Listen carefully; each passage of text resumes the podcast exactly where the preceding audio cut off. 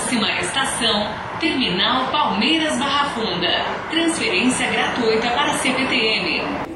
Se tem um lugar que é bem movimentado em São Paulo, eu, Letícia Maria, posso dizer que é a estação Barra Funda. Para quem não sabe, aqui você consegue andar de trem, metrô e ônibus. E mais, tem como comprar roupas, acessórios, comida, ir à farmácia e até jogar na loteria sem contar o fluxo diário de pessoas aqui no corredor, né, Luchelle? Tem gente de tudo que é tipo, fica até difícil não trombar em alguém. Lê, eu até me distraio com essa fila enorme na lotérica Adeus Patrão. Por que será que todo santo dia fica sempre tão cheio de gente ali? Desembarcar,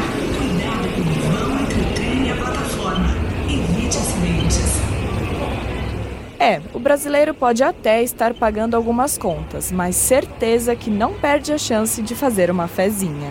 Nem me fala, Lê. Fico me perguntando até onde o brasileiro vai para se dar bem no jogo. E quando ele perde, qual a sensação? Será que para ganhar um jogo tem que ter sorte ou é estratégia?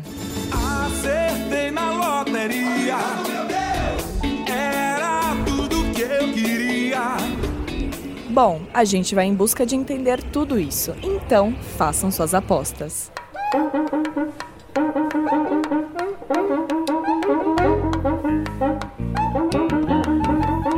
Vai dar certo, pô, não tem jeito.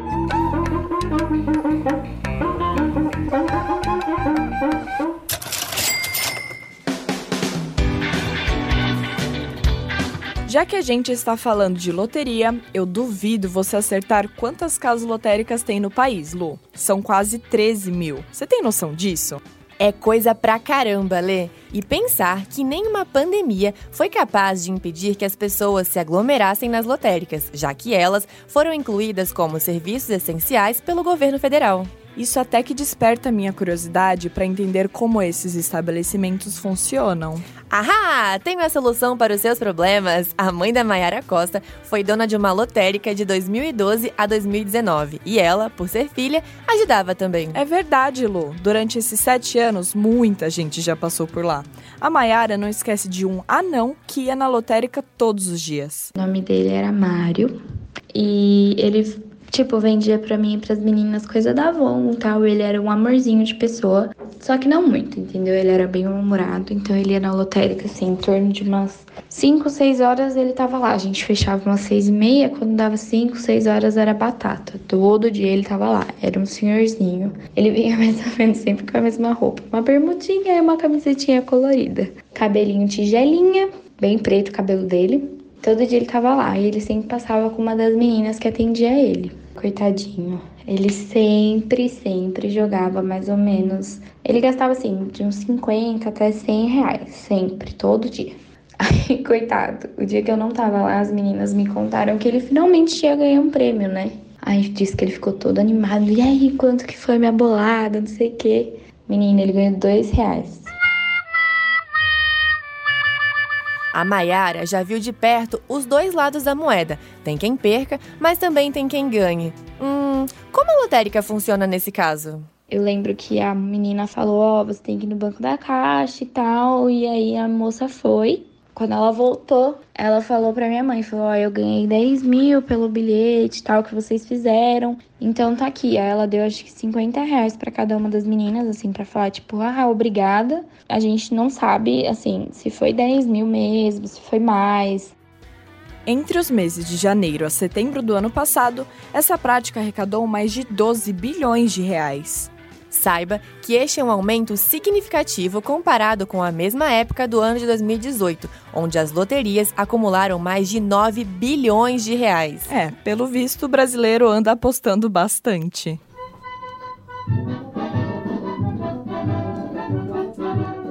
Eu jogo na, na loteca, né? Loto, loto fácil. Loto fácil. É loto difícil. Meu filho joga para mim quase três vezes por semana. E o mais que ganhei foi R$ 1.700. E olha que, que joga, joga cada três, segunda, quarta e sexta, quase 100 reais por dia. E que nunca ganha nada, ganha, ganha 20, 30 reais. Esse é o Alcides, conhecido desde pequeno por Pinim. Ele tem 90 anos, então você já consegue imaginar o tanto de história que ele tem para contar. Ele é chegada a um joguinho, mas o motivo do nosso próximo destino já não é a loteria, e sim o jogo do bicho, uma prática famosa e polêmica no Brasil. Agora, embarque conosco numa viagem pelos anos 50. Mais precisamente no Brás, centro de São Paulo.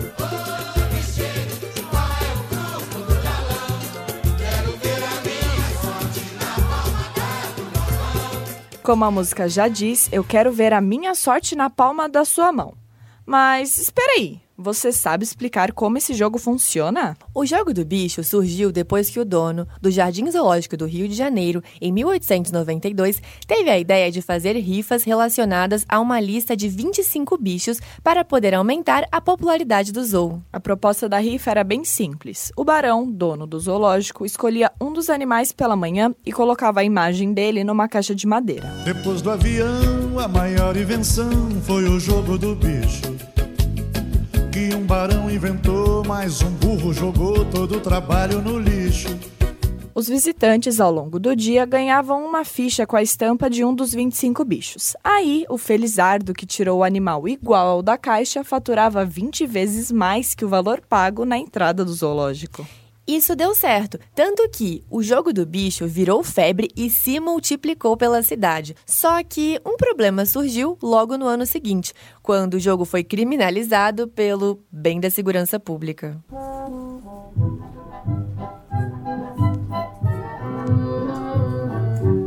Como já sabemos, o jogo do bicho é ilegal, mas não está extinto. Seu Pinim é a prova viva disso, tanto que já foi preso duas vezes. É, Uma vez fiquei 15 dias. Ah, mas era prisão. Aquilo não era prisão, aquilo era umas férias que eu pegava. E foi lá no presídio Tiradentes. Tinha chuveiro de água quente, água fria. Tinha o que você queria lá. Só não tinha liberdade. O Pinim era o dono da banca do jogo do bicho, um banqueiro.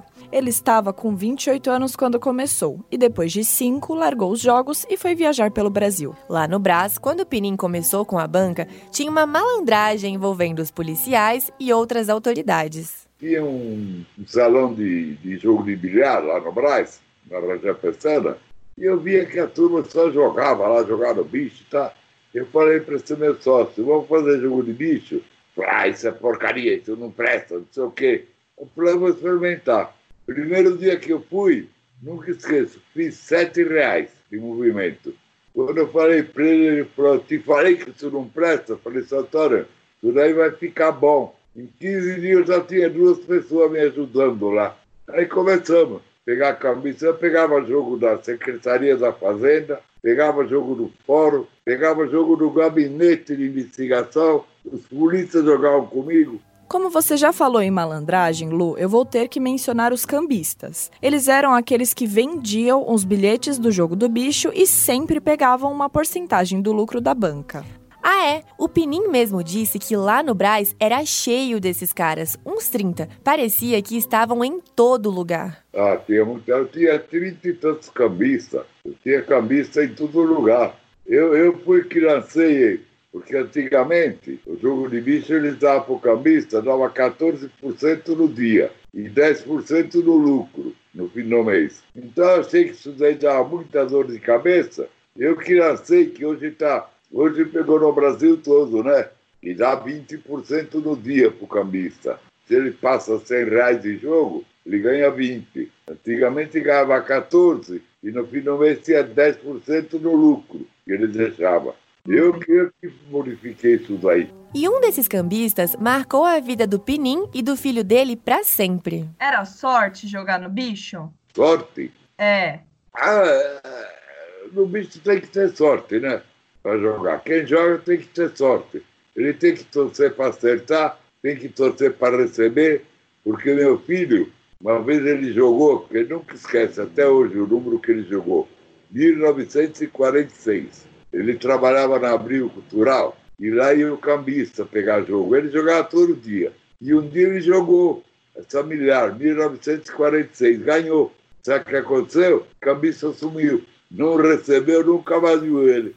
Tá, tudo bem, jogo é sorte, né? Mas eu ainda não esqueci da malandragem. Se o brasileiro já tá apostando num jogo ilegal, óbvio que tem mais coisa envolvida. O cara que joga no jogo de, bicho, ele precisa torcer para duas coisas. Uma para acertar e outra para receber. Agora não, agora tá mais. Você chega nessa lotérica, lotérica tem aquelas maquininhas que faz o jogo, aí já é certo que recebe, viu? Mas antigamente era é, dar um pedacinho de papel, que está tá sempre escondendo da polícia, né?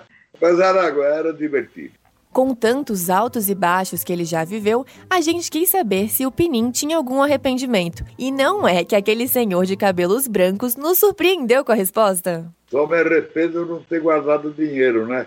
Eu, como ganhava, gastava. Eu aproveitei, na, naquela época na minha casa não faltava nada, sobrava de tudo. Pegava a minha família, só tinha é, dois filhos, minha família ia para a pra praia, ficava lá 10, 15 dias. Era, foi uma época boa, viu? Muito boa, sinto saudade. Bom, e já que ainda estamos falando sobre jogos, apostas, ilegalidade e família, vamos te levar agora para outra viagem.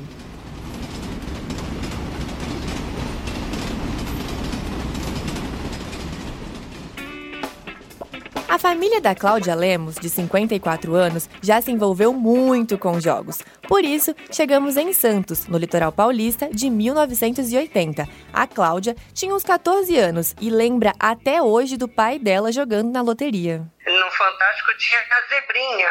E eu convivi né, todo domingo com meu pai, é, é, conferindo ali a loteria dele. É, tinha a zebrinha que anunciava quem ganhava no, no jogo, né, na partida de futebol.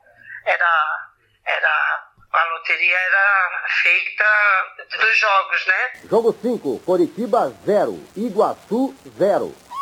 Olha aí, zebra, coluna do meio.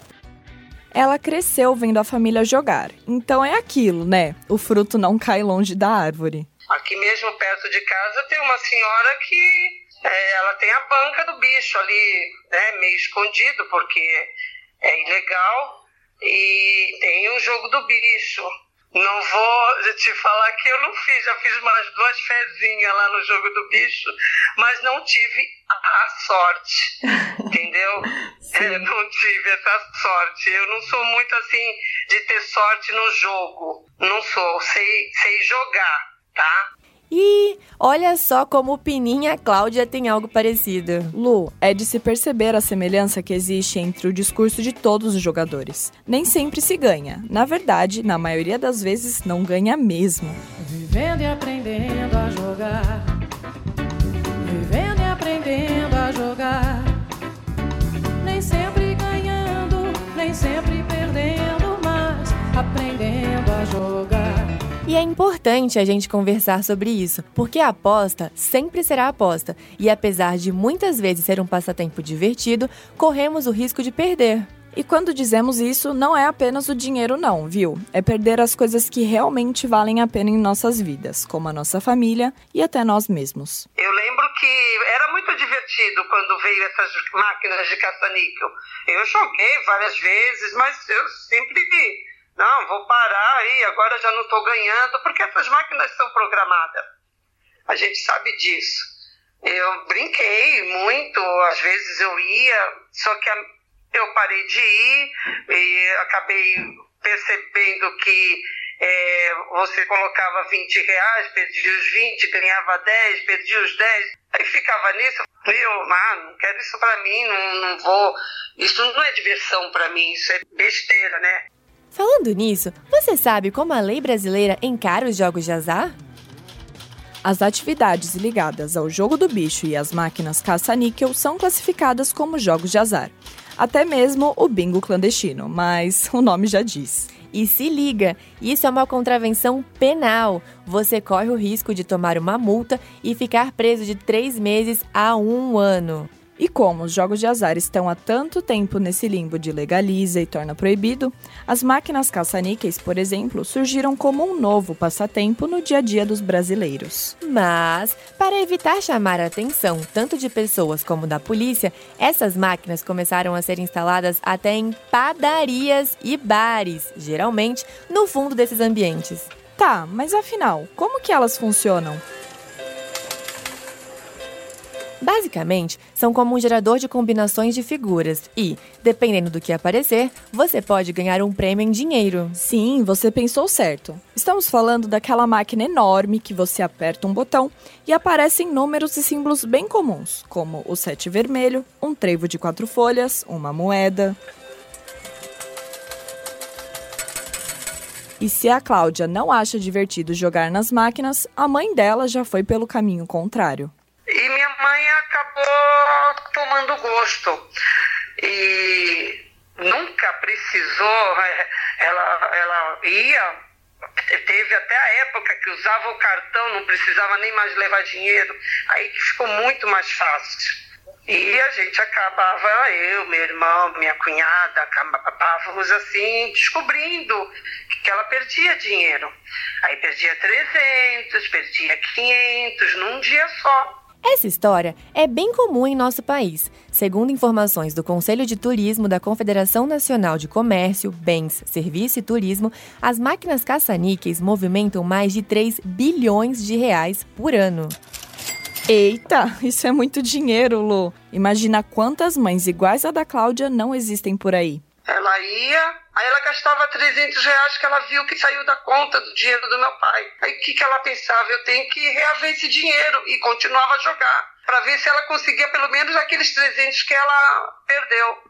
E aí não acabava não reavendo esse dinheiro. Aí vinha triste, aí vinha aborrecida, e a gente já, opa, onde a senhora foi? Não, eu encontrei uma amiga no caminho, fiquei conversando, uma amiga de muitos tempos. Minha mãe nunca foi de amiga, sempre foi dedicada à família, sabe? Nunca foi de, de, de, ter amizades fora. Aí eu, e caramba, até o dia que eu descobri que ela, num dia, perdeu quase 500 reais, eu falei, mãe, ai, mas não foi por querer, sabe aquela coisa?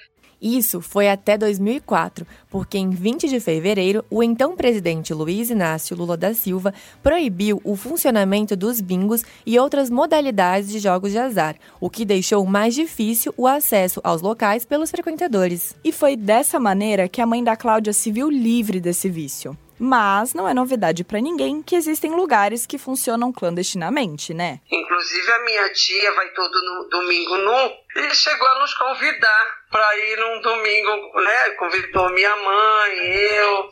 E, e a minha família, assim, não sabe muito das histórias, né? O que houve com a minha mãe. A gente ficou muito entre nós. E, e, eu quero morrer quando alguém convida a gente para ir em bingo.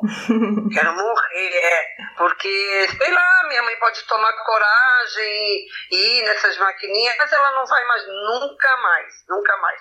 A Cláudia garante que é possível ter uma relação saudável com os jogos e que nem tudo precisa envolver apostas. Sim, sim. A família dela já passou por altos e baixos, como a gente já ouviu. Mas a união e o amor são as cartas que não podem faltar na manga deles na minha família, sempre nós é, jogamos qualquer tipo de carteado, poker, é, buraco, todos esses jogos de carta. Mas assim, levando mais para o divertimento. Tá? Reuni reunião de família, sempre tinha que ter o baralho, tinha que ter um joguinho. Outras pessoas se divertiam bebendo, ou dançando, ou conversando, e tinha a mesinha ali. A família Lemos é assim Sempre tem que ter a mesinha do, do carteado. Peraí, eu ouvi poker? É isso mesmo? Ouviu sim, Lu. Sabe quem sabe muito sobre esse assunto? O Mamed Trad. Eu conversei com ele sobre esse tipo de jogo. Que interessante, Lê. Estou curiosa para saber mais sobre isso. Bom, então sem mais delongas, vou embarcar nessa viagem com você. Vamos junto?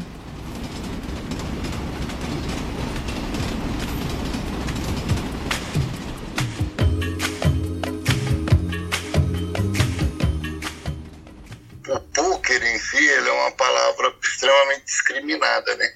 Porque antigamente, quando se falava em pôquer, já vinha em mente assim, é, é, é um copo de uísque, cigarro, é, revólver na mesa, essas coisas todas, né? Sim. E hoje não. Tem regras para tudo. Onde você vai numa casa de jogo, por exemplo, você não pode jogar alcoolizado, você não pode é, fumar lá dentro, entendeu? É, não pode entrar armado, nada disso. Hoje é uma, hoje, hoje é, é ele é tratado como um evento, né? Uhum. Não como um jogo em si. Sim. E, e então assim a palavra poker hoje ela, ela, ela ainda hoje ela é extremamente discriminada. É até muito difícil assim falar para a família, para os pais, sabe, para amigos que, que, você joga ou vive disso, né? Sim. É, pelo preconceito, né? Mas Lê, qual o envolvimento do Mamed com o poker? Então, Lu, ele foi jogador profissional por cinco anos. Nessa época, ele chegou a ganhar até 60 mil dólares por ano. Mas, desde 2009, o Mamed é dono de um clube de pôquer. Caramba, Lê, me conta mais.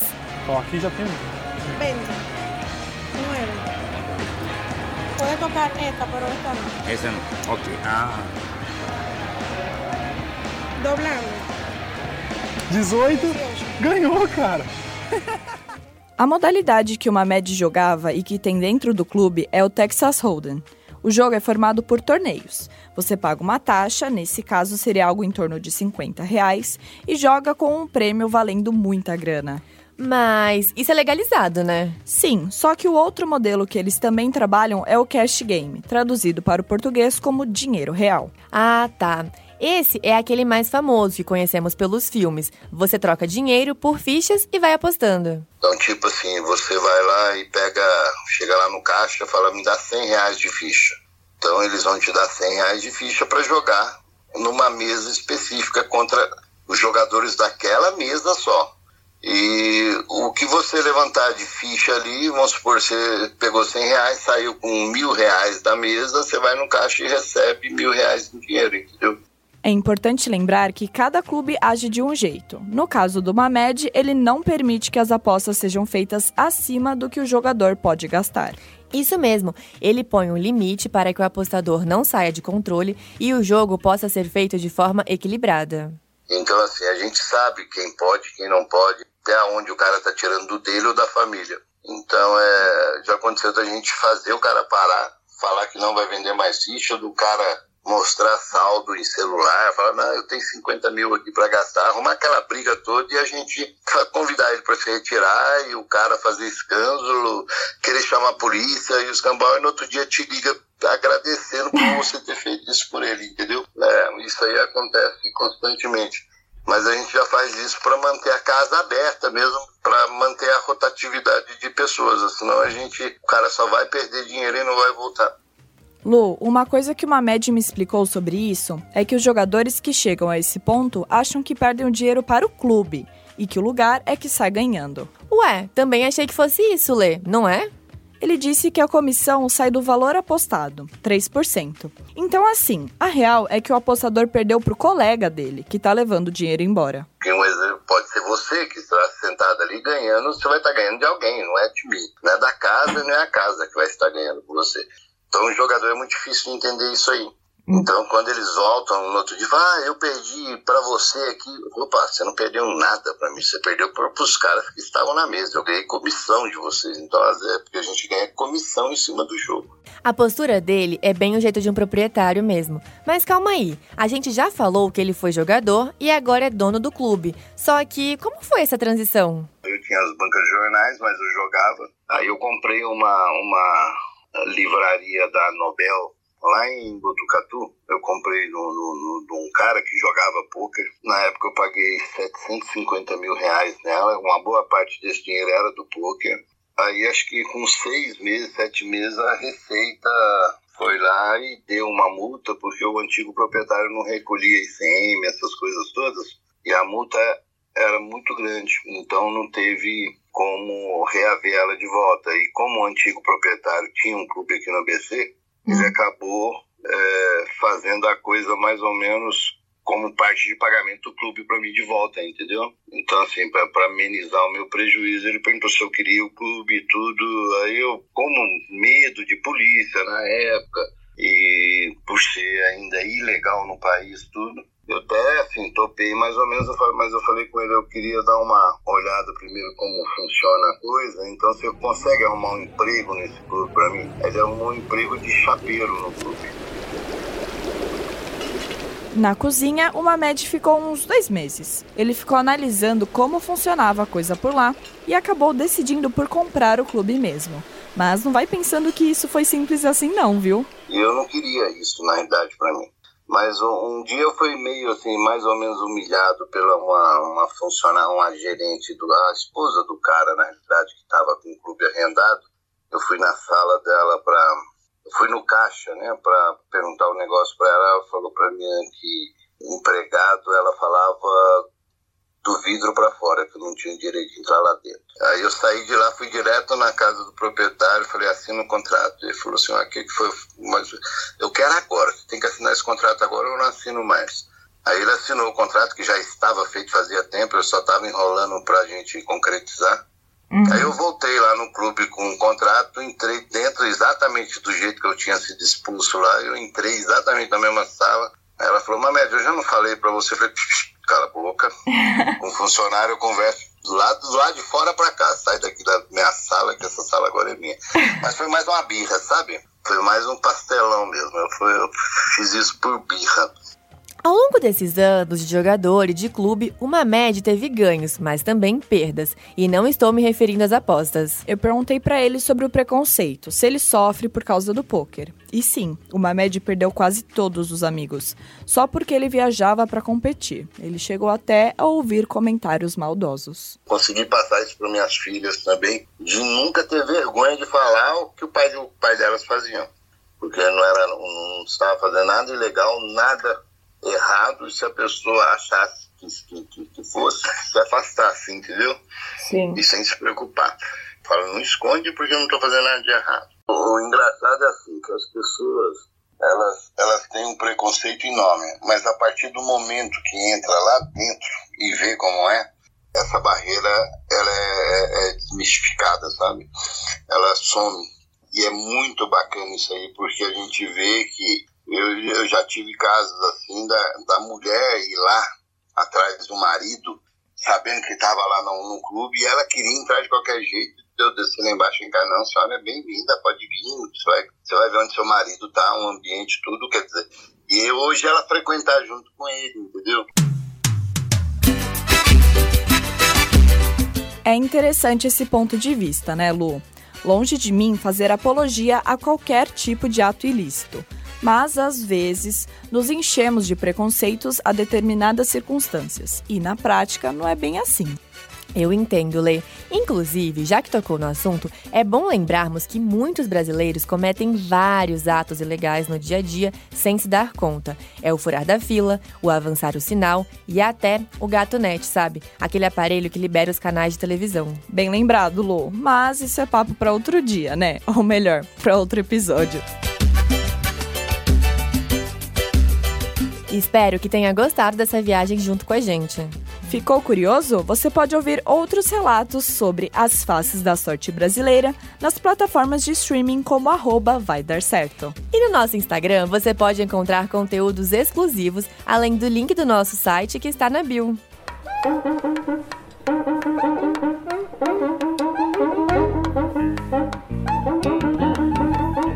Vai dar certo, pô, não tem jeito.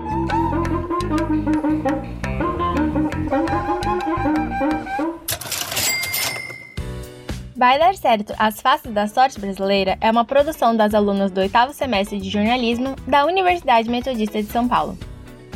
Produção de Aline Rosa, Beatriz Esquim, Letícia Maria, Luchele Furtado e Vitória Merola.